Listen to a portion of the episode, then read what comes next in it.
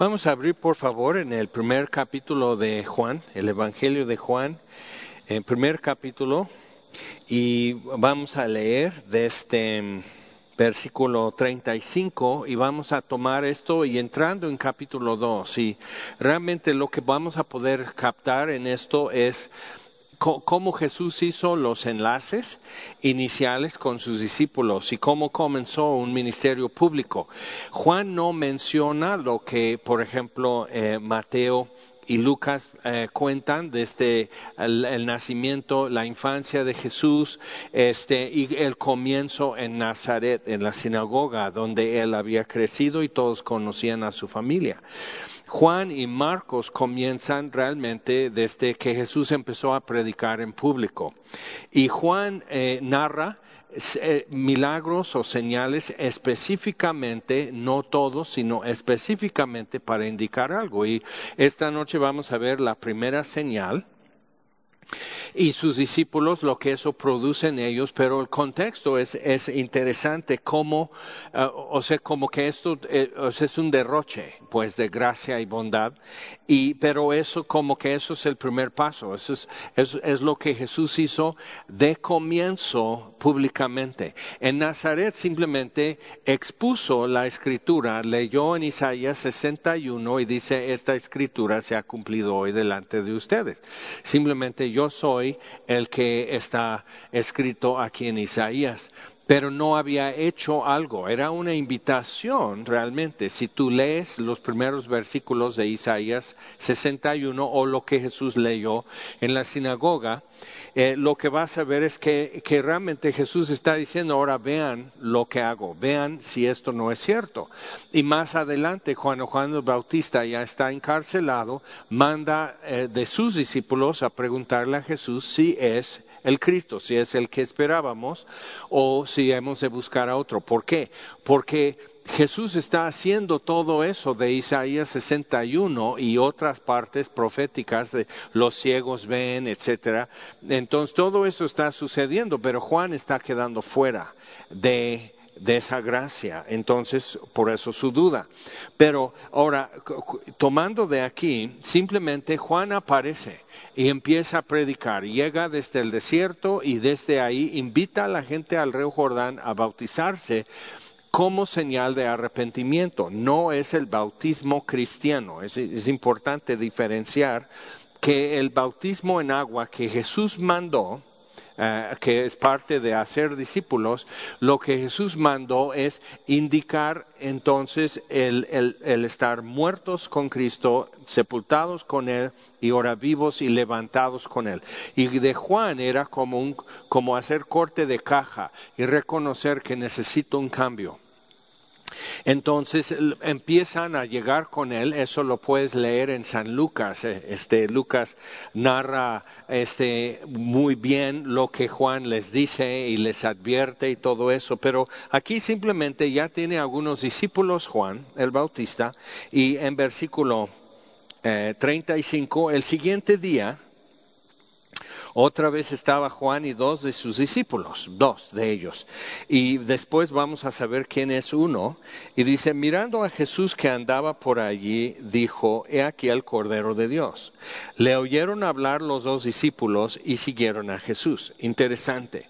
Entonces, lo que eso nos muestra, y eso es lo que, si quieres un tema para oraciones, eso es lo que tienes que estar orando por tu familia y por todo el país. O sea, de que eh, ese nivel, ese grado de sed que llegan con Juan diciendo, este está diciendo que que, hay que arrepentirse, que el reino de Dios se acerca, hay que creer el Evangelio. O sea, estaban respondiendo a eso que Juan decía. Vamos, o sea, sin perder tu lugar en Juan capítulo 1, vamos a Marcos capítulo 1, San Marcos. Y, y, este, y simplemente llega Juan diciendo eso. Entonces, este, el, eh, Juan empieza, eh, y simplemente en capítulo 1 de Marcos, Juan empieza en el desierto, o sea, no, no X desierto, sino el desierto frente al río Jordán, Entonces era como en cierta forma salir de Jerusalén, que era el lugar cómodo, el lugar élite para los judíos, y descender a Jericó y, las aldeas alrededor era incómodo estar a esa altura, es muy caluroso, estás bajo nivel de mar, muy cerca al mar muerto, y este y enfrente está el desierto de lo que es ahora Jordania, pero empezaba Persia. Realmente ya estás en, en una zona que está súper poblada de soldados romanos. Entonces no era como el lugar eh, no era un lugar religioso para nada. Eh, eh, pagaban al pasar Jericó, pagaban este cuota para poder pasar, pagaban este eh, aduana y todo lo demás, todo el tráfico, el comercio y demás, pero había revisión de quiénes están moviendo. Entonces no era como estar en la plaza del templo que aquí solo mi raza me está mirando, sino estás frente a gente que no simpatiza con tu lucha espiritual o, o tus conflictos o algo así. Entonces Juan está haciendo eso. Dice en versículo 5 que salían a él toda la provincia de Judea, todos los de Jerusalén y eran bautizados por él en el río Jordán, confesando sus pecados. Entonces el bautismo de Juan era un reconocimiento, e, era confesar que en el Nuevo Testamento la palabra significa decir lo mismo, así, así de fácil. No es como divulgar, sino ahora sí repetir lo que Dios dice, ponerle la etiqueta que Dios pone a lo que yo hago. Entonces, no, no llamar error o equivocación lo que Dios llama transgresión o desobediencia. Entonces, cuando yo empiezo a decir, no, pues transgredí o desobedecí, entonces eh, simplifica mucho porque ya no estoy resistiendo a Dios. Ya cambio el sentido y ya estoy caminando con Él a lo que Él quiere llegar, que es un cambio en mi vida. Entonces, este, están confesando sus pecados y él predicando y preparándoles para recibir a alguien que viene después, y es Jesús. Entonces llega Jesús en versículo 15, eh, Juan narra lo que pasa mucho más alrededor entre la gente en el río Jordán, los discípulos de Juan, lo que empezamos a ver. Entonces dice, versículo 14 mejor, después que Juan fue encarcelado, Juan el Bautista, Jesús vino a Galilea predicando el Evangelio del reino de Dios y diciendo, el tiempo se ha cumplido, el reino de Dios se ha acercado, arrepentíos y creed el Evangelio. Ahora vamos a San Mateo capítulo 3. San Mateo capítulo 3 donde Juan comienza su ministerio público, o sea, empieza a predicar. Mateo ya narró lo que fue el nacimiento de Jesús. Y llegamos a capítulo 3 en eh, San Mateo y dice, en aquellos días, Vino Juan el Bautista, o sea, ya Jesús y Juan adultos, o sea, como hace un, avance de 30 años y Jesús ya es adulto, Juan es adulto, este, y vino Juan Bautista predicando en el desierto de Judea y diciendo, Ahora fíjate el tema, o sea, que es el, el título que pone a su, su anuncio o su como profeta llamando a la gente a hacer algo, a, una acción específica, eso es lo que un profeta siempre hace, dice arrepentíos porque el reino de Dios se ha acercado. Interesante, eso eso es lo que leímos en Marcos que Jesús entonces todos salen y, él empieza a decir generación de víboras y cosas muy amables, pero la gente recibía eso, o sea, aguantaban vara. Y, cuando lees quiénes son, o sea, era todo tipo de personas, algunos como que muy presentables y otros no tanto, pero los no muy presentables no eran los que esperabas llegar a ver en el río Jordán junto a Juan. Entonces, algo que necesitamos ver con eso, acerca de la sed que mencionamos en, Juan capítulo 1, es eso, que, que predicadores carnales siempre atraen gente carnal, porque se identifican con el motivo y con el mensaje, ¿ok? Y hasta con el modo. Entonces, eh, eh, el predicador carnal siempre atrae gente carnal y, y no te debe de sorprender.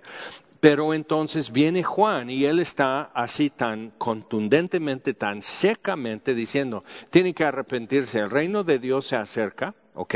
Y el tiempo se ha cumplido, o sea, realmente es como, pues, ya mucha gente ya no se acuerda, pero antes cuando usabas un, un teléfono público y usabas un 20, eh, que, o sea, te cae el 20, ese es el único residuo que queda, echabas tu moneda y este y al contestar caía el 20, o sea, ya entraba la llamada, increíble que eran 20 centavos. Entonces, hablas por un tiempo definido y empieza a sonar como una alerta, titit, o sea que se está acabando tu tiempo y tienes que decir, ok, te vuelvo a marcar o nos vemos en tu casa, bye. Entonces, ¿cuál celular y cuál WhatsApp y cuál seguir mensajeando y ser atropellado porque no te fijas? Entonces era otro modo de comunicación, pero lo importante de eso es, es eso. Juan está dando esa alerta, el tiempo se ha cumplido.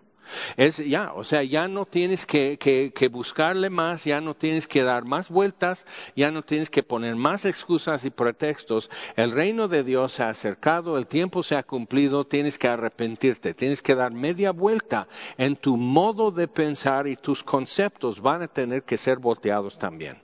Entonces, eso es lo que viene haciendo y la gente se identifica. La gente dice, es, es cierto, ya me doy cuenta que esto es lo que necesito. Eh, no, no es superación personal, porque, o sea, ya le provee de todo. O sea, superación no, sino dar media vuelta. Entonces, esa gente que era de todo tipo estaba ya rechazando las panaceas y los falsos remedios y los ánimos y los planes y etcétera, de todo lo que se le había ofrecido y que habían podido probar, de todo tipo también exitosos y no tan exitosos. Todo, todo eso ya están diciendo, sí, sí es cierto, es basura. Ahora dime la verdad aunque me duela. Y les dolía porque les habla fuerte.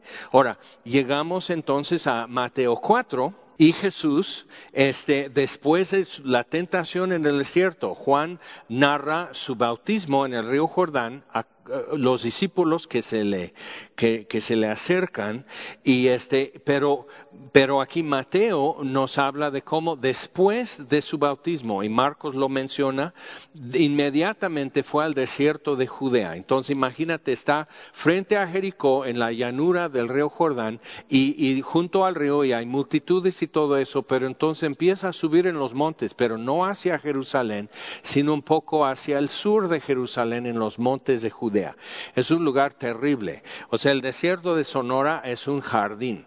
Entonces, piensa, entonces ahí está 40 días con eso y terminando eso va a Galilea, a Nazaret, en la sinagoga dice lo de Isaías 61 y ya arranca, o sea, ya empieza a decir. Pero, checa, ya vimos lo que Juan, lo que era la sustancia y título de su mensaje.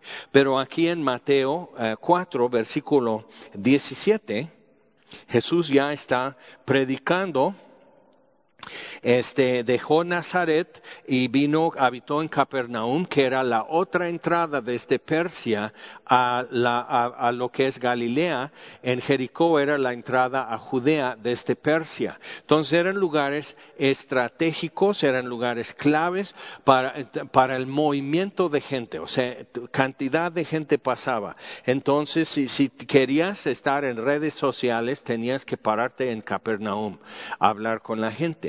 Entonces, e, eso era para comunicar un mensaje y sí, se pudo. Entonces, está con todo eso, está haciendo sus milagros, está predicando, pero nos da el título y sustancia de su mensaje. Versículo 17. Desde entonces, ahora, pero ve lo que, lo que está diciendo. Eh, versículo 15 para que se cumpliese lo dicho por el profeta Isaías cuando dijo, tierra de Zabulón y tierra de Neftalí, camino del mar, al otro lado del Jordán, eso todo es Galilea de los gentiles.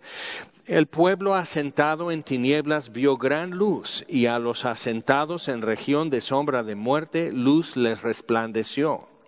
Desde entonces, entonces Jesús lo que está haciendo es como eh, resplandecer luz en lugares oscuros con gente que está entenebrecida, ¿ok? ¿Y cómo lo hace? Dice versículo 17. Desde entonces comenzó Jesús a predicar y a decir, arrepentíos. Eso ya lo escuchamos. Arrepentíos porque el reino de Dios se ha acercado. Ok, entonces empieza a llamar discípulos junto al mar de Galilea, está en Capernaum. Ahora, volvamos entonces al primer capítulo de Juan. Estamos en Judea, junto al río Jordán, cerca de Jericó. Juan el Bautista está bautizando gente bautiza a Jesús, el Espíritu Santo desciende sobre él, la voz del cielo eh, eh, identifica a Jesús como su Hijo amado en quien tiene complacencia, Juan lo ve y dice, este es el Cordero de Dios. Volvemos a versículo 35, Juan 1.35 y dice, el siguiente día otra vez estaba Juan, el día después del bautismo de Jesús. Y mirando a Jesús que andaba por allí, dijo, He aquí el Cordero de Dios. Le oyeron hablar los dos discípulos y siguieron a Jesús. Y volviéndose Jesús, viendo que le seguían, les dijo, ¿qué buscáis?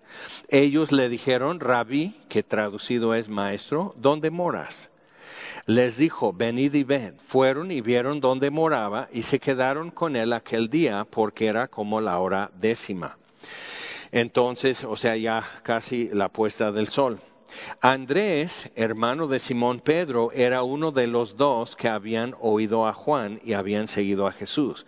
Este halló primero a su hermano Simón y le dijo, hemos hallado al Mesías, que traducido es el Cristo, y le trajo a Jesús. Y mirándole Jesús, dijo a Simón, Tú eres Simón, hijo de Jonás, tú serás llamado Cefas, que quiere decir Pedro. Entonces, de una vez le pone su apodo. Primer día, cinco minutos. y le pone su apodo. Y necesitas ver eso. Jesús manejaba apodos, Jesús manejaba sarcasmo, Jesús manejaba sorpresas, Jesús manejaba enojo en la plaza del templo, entonces viene siendo para nosotros como que pues eso no, pero si lo colocas como profeta, como ellos lo estaban viendo, como profeta es todo adecuado, o sea, ve y lee en el profeta Ezequiel y te das cuenta, no, o sea, Jesús era súper tranquilo y ordinario en cuanto a acciones y de decir, pero entonces eh, al mismo tiempo 400 años han, transcurrido desde el exilio en Babilonia y Persia. Y en esos cuatro siglos han sucedido cosas. Uno es el desarrollo y la difusión del sistema de sinagogas para mantener la cultura, el idioma y sobre todo el conocimiento de las escrituras en el pueblo judío en su dispersión. Entonces, por eso Jesús pudo llegar a Nazaret, a la, sinagoga, y, decir, no tenías que ir a juntar gente. Y este era el lugar obvio para, para estar con gente que de por sí es el tema, la palabra de Dios. Ahora, otra cosa que ha sucedido es toda la situación de los macabeos y cómo pasó el control de Alejandro Magno, el imperio griego, su, su fragmentación y cómo Roma aprovecha y ya toma control de la zona. Entonces todo eso ha sucedido y entonces ya era común y normal ver a alguien que predica la palabra y decirle rabí. Entonces, o, sea, cuando ves lo que nosotros llamamos el Antiguo Testamento, no tenían rabís. O sea, decir maestro a alguien era qué. Entonces había profetas, había reyes y, toda la gente, pero este es un maestro y nos instruye en la palabra de Dios, es del exilio para acá.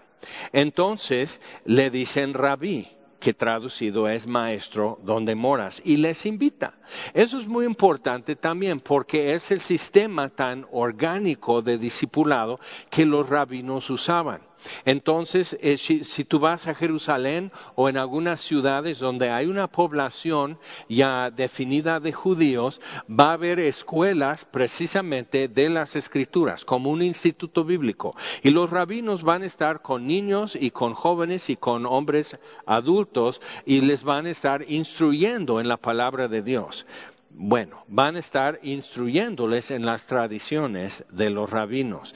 Entonces, parte de lo que Jesús viene haciendo es, como en el Sermón del Monte, decir, habéis oído O sea, ustedes han escuchado esto y cita una frase, pero yo os digo, entonces no está trayendo algo nuevo, sino quitando todas las capas de pintura de tradición y reinterpretación de los rabinos y dejando otra vez la palabra de Dios sencilla y directa.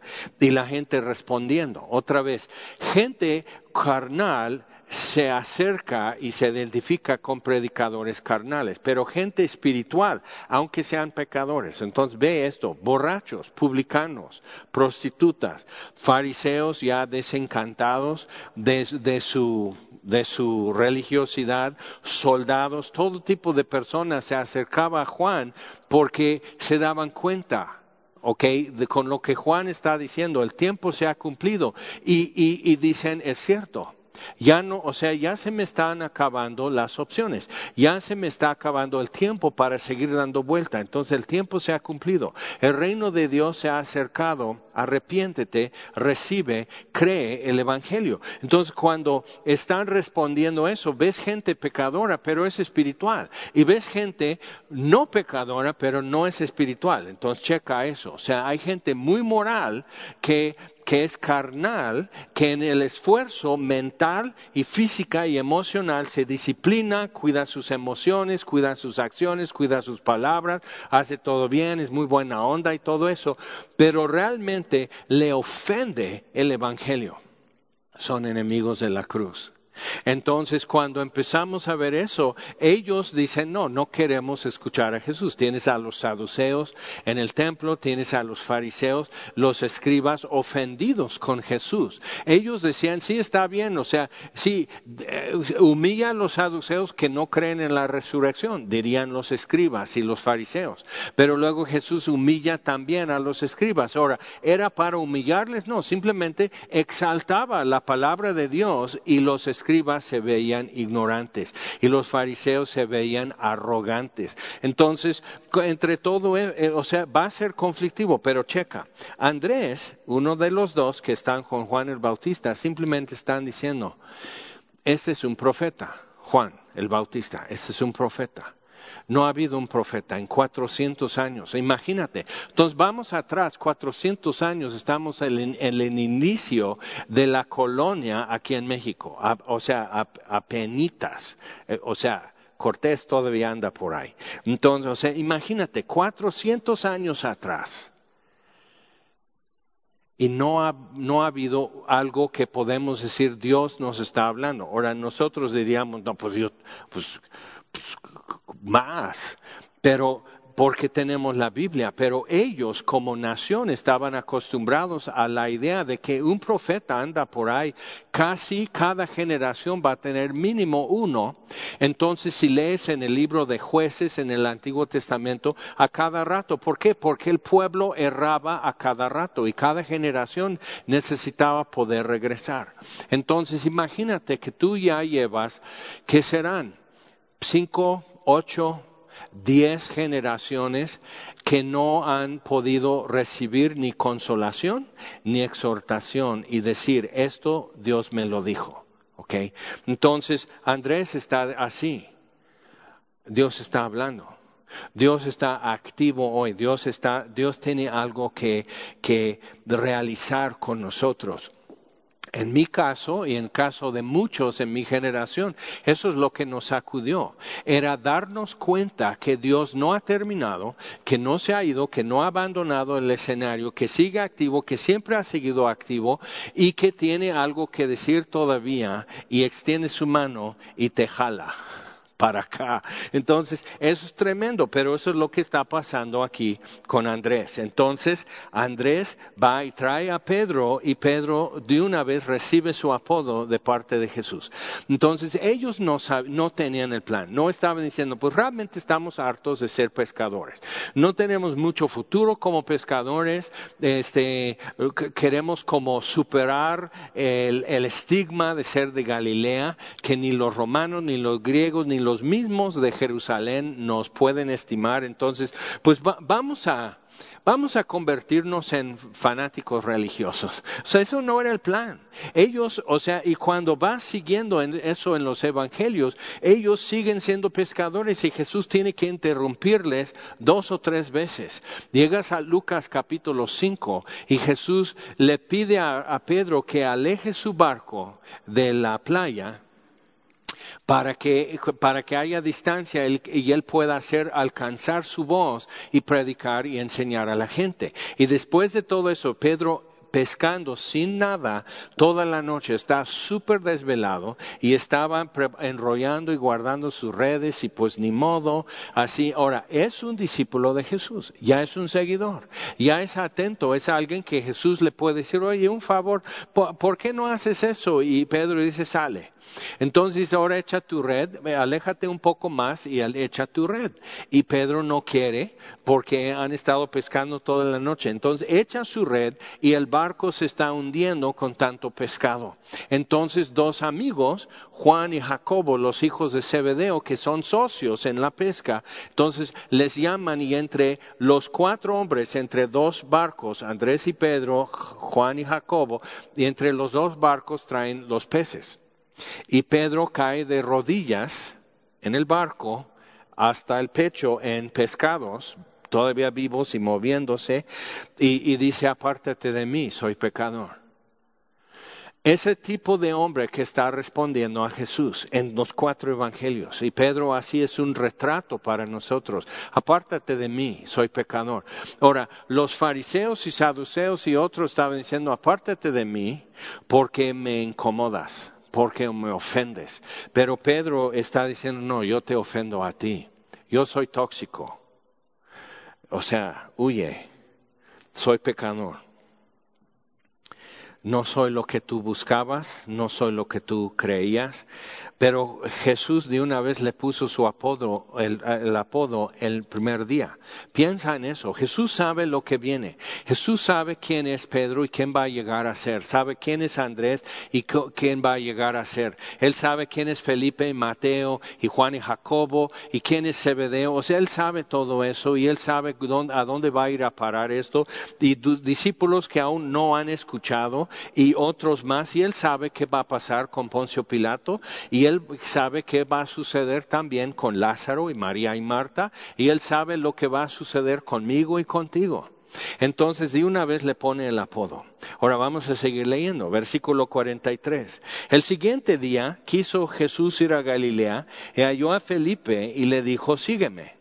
Y Felipe era de Bethsaida, la ciudad de Andrés y Pedro. Felipe halló a Natanael. Ve la secuencia tan natural. Andrés trae a su hermano. Ahora Felipe trae a su amigo. Felipe halló a Natanael. Jesús no llamó a Natanael, pero después cuando había muchos discípulos llamó a doce que estuvieran con él y Natanael era uno de ellos. Pero Felipe halló a Natanael y le dijo, hemos hallado a aquel de quien escribió Moisés en la ley, así como los profetas, a Jesús, el hijo de José de Nazaret. Natanael le dijo, entonces checa, estos hombres saben suficiente de las escrituras como para, o sea, Felipe puede decir eso y Natanael dice, ¿cómo? O sea, todos los judíos sabían a qué hombre se refería Moisés. Ese hombre, un profeta como Moisés, que va a hacer un nuevo pacto, ese hombre es, va a ser de la estatura de Moisés y le tienen que hacer caso. Entonces le hemos encontrado. Pero será porque versículo 43 dice que el siguiente día quiso ir Jesús a Galilea y halló a Felipe. Entonces, ¿quién halló a quién? halló a Felipe y le dijo, sígueme. Y Felipe era de Bethsaida, la ciudad de Andrés y Pedro. Y Felipe halló a Natanael y le dijo, hemos hallado. No, Felipe fue llamado por Jesús, no Jesús por Felipe. Entonces, hemos hallado, pero es un decir y así hablamos al revés. Y Jesús poco a poco ya va volteando la cosa y empezamos a pensar y hablar diferente. Hemos hallado a aquel de quien escribió Moisés. Bien. Natanael le dijo, de Nazaret puede salir algo bueno. Ahora, yo no sé de qué barrio seas tú. Yo he visitado ya dos veces Nazaret y la neta, no. La respuesta es no. ¿De Nazaret puede salir algo de bueno? No.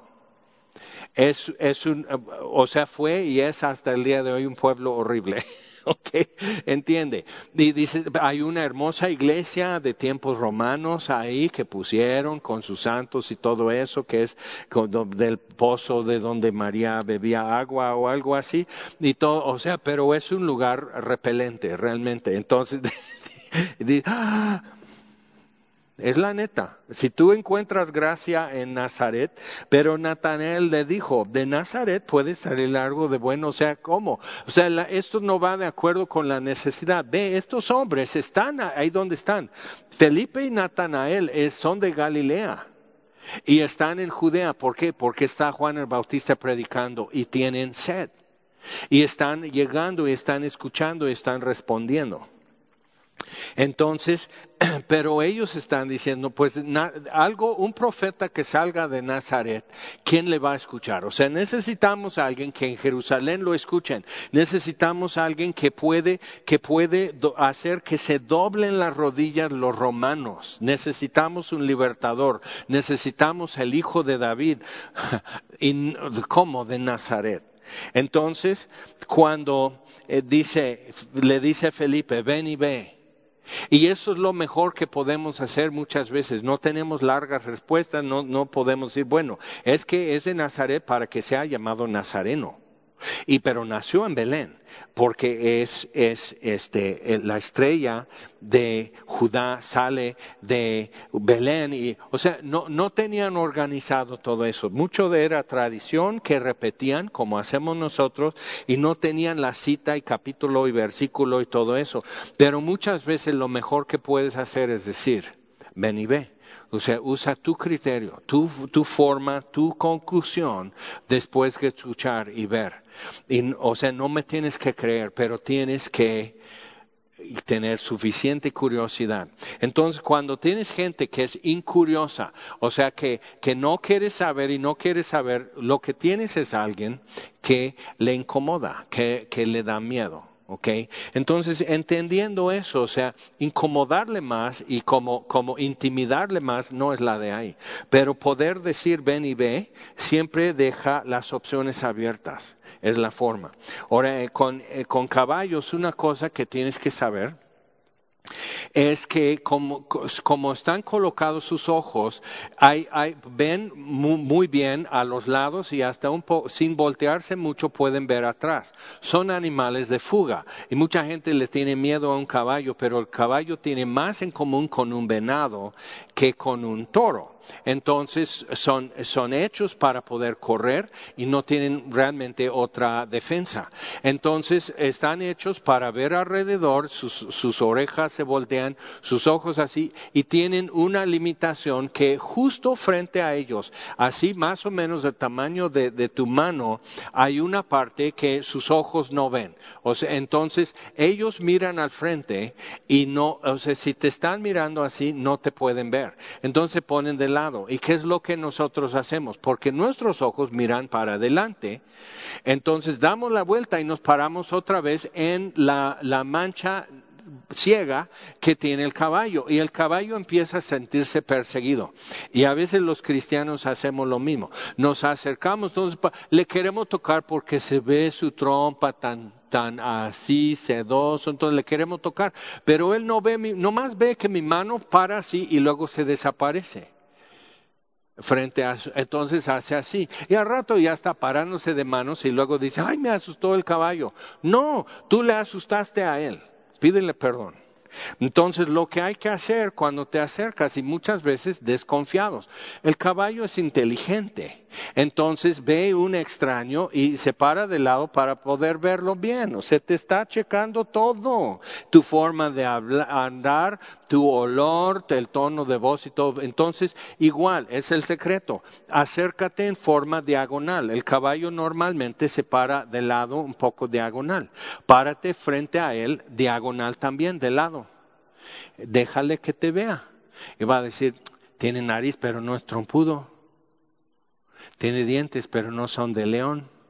Entonces está viendo todo eso, entonces te acercas y le ofreces la mano, entonces él puede olerte. No le haces así, porque eso es lo que hace Pumas para atacar.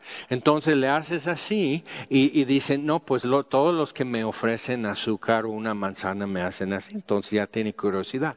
Pero a veces resisten todavía. Entonces te acercas y simplemente como que dejas tu peso hacer esto o a veces hasta con las manos, si el caballo como que se hace indiferente y le empujas para cambiar su equilibrio un poco que se tiene que, que como mover para, para estabilizarte y luego te retiras de él. Y por instinto, porque su instinto es permanecer en una manada, por instinto va a tomar un paso hacia ti. Entonces piensa, piensa si no es lo que Jesús hacía. Y ve pensando cómo ha hecho contigo. Entonces, eh, cuando vino Jesús, cuando vio Jesús a Natanael, versículo 47, que él se le acercaba, dijo de él, he aquí un verdadero israelita en quien no hay engaño. Nosotros diríamos, los niños y los borrachos siempre dicen lo que piensan, y Natanael. Pero entonces, no, pues no hay engaños, no disimula, dice así.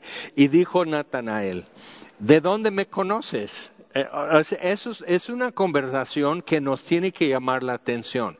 ¿De dónde me conoces? Todavía es. ¿Y?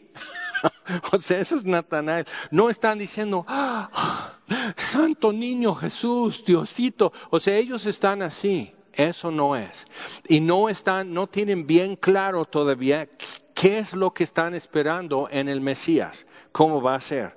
Pero hasta ahora como que no, como que no deja de fascinar lo que él está diciendo y haciendo, pero al mismo tiempo no está haciendo lo que ellos esperarían del Mesías. Entonces están así. ¿De dónde me conoces? Respondió Jesús y le dijo, muy misterioso eso, antes que Felipe te llamara, o sea, hace ratito, antes que Felipe te llamara, cuando estabas debajo de la higuera, te vi. Y nadie en todo el mundo sabe qué es lo que vio. Le vio pensando, le vio mandando un texto, le vio robando higos, le vio, este, que, o sea, te vi. O sea, te vi. Pero ve lo que sucede con Natanael, porque es lo que cada uno necesita, ese momento en que tú te das cuenta, me ve y me quiere conocer. O sea, me ve cuando yo no sé que me está viendo y me quiere conocer. O sea, tiene ya suficiente información como para descartarme y me quiere conocer. Entonces ve cómo Jesús está haciendo discípulos. Es tremendo. Respondió Natanael y le dijo, Rabí, tú eres el Hijo de Dios. Quedó más que convencido. Tú eres el Hijo de Dios, tú eres el Rey de Israel. Órale, órale. Así. Respondió Jesús y le dijo, porque te dije, te vi debajo de la higuera, ¿crees? Cosas mayores que estas verás. Y le dijo, de cierto, de cierto os digo, de aquí adelante veréis el cielo abierto y los ángeles de Dios que suben y descienden sobre el Hijo del Hombre. Es una referencia a Génesis, cuando Jacob está huyendo de su hermano Esaú, que lo quiere matar, y está yendo a Aramea, a Caldea, a la tierra natal de Abraham, y duerme en lo que es ahora Betel. Y este, entonces pone una piedra y, y, lo usa de, de almohada, eso sí es estar en dificultades. Entonces está así, pero sueña que ve a Dios arriba en el cielo y una escalera tendida desde el cielo a la tierra y ángeles subiendo y bajando. Y por eso lo llama Betel. Esto es casa de Dios y puerta del cielo. Entonces, eh, ¿qué es lo que Jesús está diciendo? Yo soy la escalera al cielo. Entonces puede ser que Natanael estaba leyendo acerca de eso de Jacob, quién sabe. Pero entonces veréis el cielo abierto, lo que Jacob vio, y los ángeles de Dios que suben y descienden sobre el Hijo del Hombre, pero era una escalera que Jacob ve. Entonces ahí tenemos, el pontifex es el puente de Dios, es la escalera que Dios tendió hacia el hombre. Entonces, Juan nos está como abriendo, abriendo, abriendo el tema de quién es Jesús. Capítulo 2. Al tercer día, entonces ahí están, se hicieron unas bodas en Caná de Galilea y estaba allí la madre de Jesús. Y fueron también invitados a las bodas Jesús y sus discípulos. Entonces, pues ya no están en Judea, cerca al río Jordán. Entonces ya están de regreso en Galilea, de donde son Pedro y Andrés, Felipe y Natanael. No sabemos cuántos más están como ya pegándose en, esa bola, pero entonces llegan. Versículo 3 dice, y faltando el vino, la madre de Jesús le dijo, no tienen vino. y Jesús le dijo, so. Dice, ¿qué tienes conmigo, mujer? Aún no ha venido mi hora. De esto, en esto se basan algunos para decir que, que tienes que pedir a María cosas porque Jesús no le puede negar lo que ella le pide. Y este, y digo, bueno, Jesús nos da mejores promesas que no son como derivaciones, sino muy directas acerca de cómo pedir y recibir. Pero bueno, tienes que esperar que se acabe el vino para, o sea, vas a esperar la emergencia para poder ya decirle a María que le diga a Jesús que, o sea, el novio, el que preparó la boda, no planeó bien en su euforia o algo así, invitó a más gente, ah, pues sí, que venga Jesús y sus discípulos. Ahora, ellos tienen algo muy en común con nosotros en cuanto a, bodas en pueblos, y Caná era un pueblito en Galilea, entonces cuando invitas a Jesús, las mesas de diez, Él necesita dos porque viene con sus discípulos. Y viene María y vienen los hermanos de Jesús y todo. Entonces, pues ponle tres mesas. Y aparte lo demás. Entonces no tienen vino. Su madre dijo a los que servían, haced todo lo que os dijere. Alguien ha señalado que estas son las últimas palabras de María en la Biblia que hagamos lo que Jesús dice. Entonces, pues igual deriva una conclusión de ahí, si quieres. Pero estaban ahí seis tinajas de piedra para agua, conforme al rito de la purificación de los judíos, en cada una de las cuales cabían dos o tres cántaros. Entonces, estamos hablando que era como un tonelitos, así, pero de piedra, que llenaban de agua, porque de ahí sacaban y, y hacían su lavamiento ceremonial antes de entrar a comer. Jesús le dijo, llenad estas tinajas de agua, y las llenaron hasta arriba. Entonces les dijo, sacad ahora y llevadlo al maestresala. Ahora van a suceder dos cosas, a ver si las captas.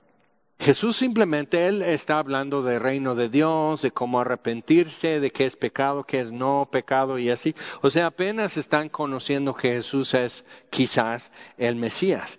Entonces, sacad ahora y llevarlo al maestresala y se lo llevaron. Cuando el maestresala probó el agua hecha vino, sin saber él de dónde era, aunque lo sabían los sirvientes que habían sacado el agua, llamó al esposo. Y le dijo, todo hombre sirve primero el buen vino, y cuando ya han bebido mucho, entonces el inferior. Entonces el bueno era el brindis, entonces ya les iban llenando los vasos con vino rebajado con agua. Mas tú has reservado en buen vino hasta ahora. Este principio de señales es su primera señal. Ha hecho cosas que han llamado la atención, pero es su primer milagro. Este principio de señales hizo Jesús en Caná de Galilea y manifestó su gloria, cambiando el agua en vino, pero en una boda no muy bien organizada, y sus discípulos creyeron en él. Ahora, ¿qué pasó? ¿Cómo sus discípulos se enteraron del milagro? Pues nos dice, versículo 9 sin saber él, el maestresala, de dónde era el vino, aunque lo sabían los sirvientes que habían sacado el agua y llamó al esposo. Aunque número uno, los que ven las señales de Jesús son los que están sirviendo, no los que están sentados en la mesa siendo servidos. ¿Ok? Grábate eso, escríbelo aquí en tu palma, ¿ok? Los que ven las señales de Jesús están sirviendo. Ahora en tu otra mano puedes captar una cosa. ¿Cómo se enteraron sus discípulos? Estaban sirviendo.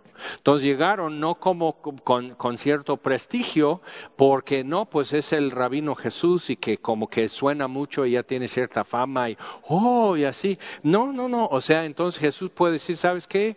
Pedro, Andrés, Felipe, Natanael, a ver quién más, ustedes, este, las, estas tres señoras no tienen dónde sentarse. Entonces ellos están ya sirviendo. Y Jesús está así y viene su mamá y le dice, no tienen vino. Y Jesús dice, no ha llegado mi hora, pero siempre le sobra un milagro.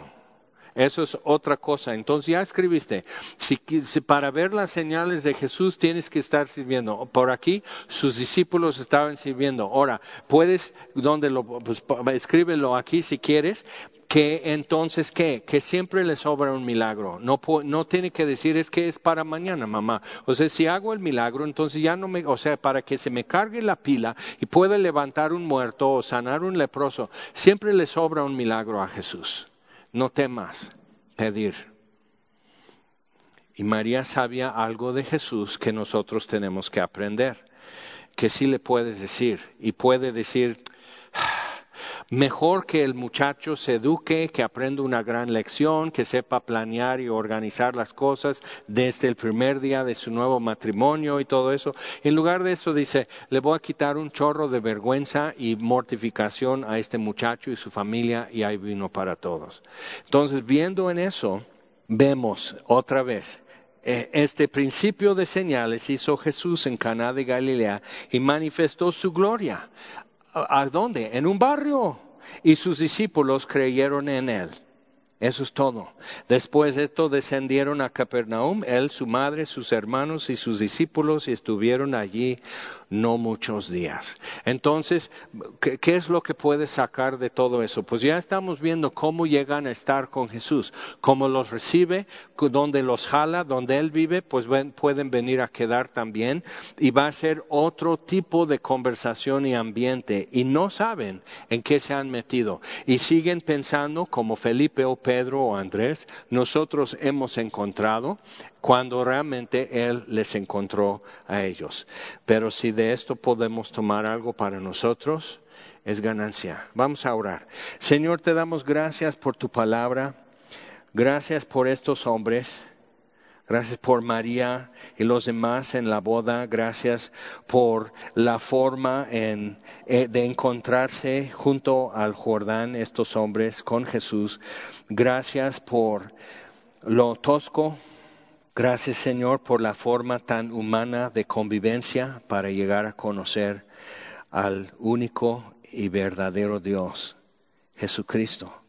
O sea, gracias por todo eso, Señor, y nos quedamos muy a tus órdenes, Señor, queriendo entender y, conocerte más. Y Señor, pedimos que así como vamos estudiando, que tú nos sigas mostrando tus caminos y como, como dijeron aquellos, Señor, queremos decirte dónde moras y que tú digas, vengan y vean.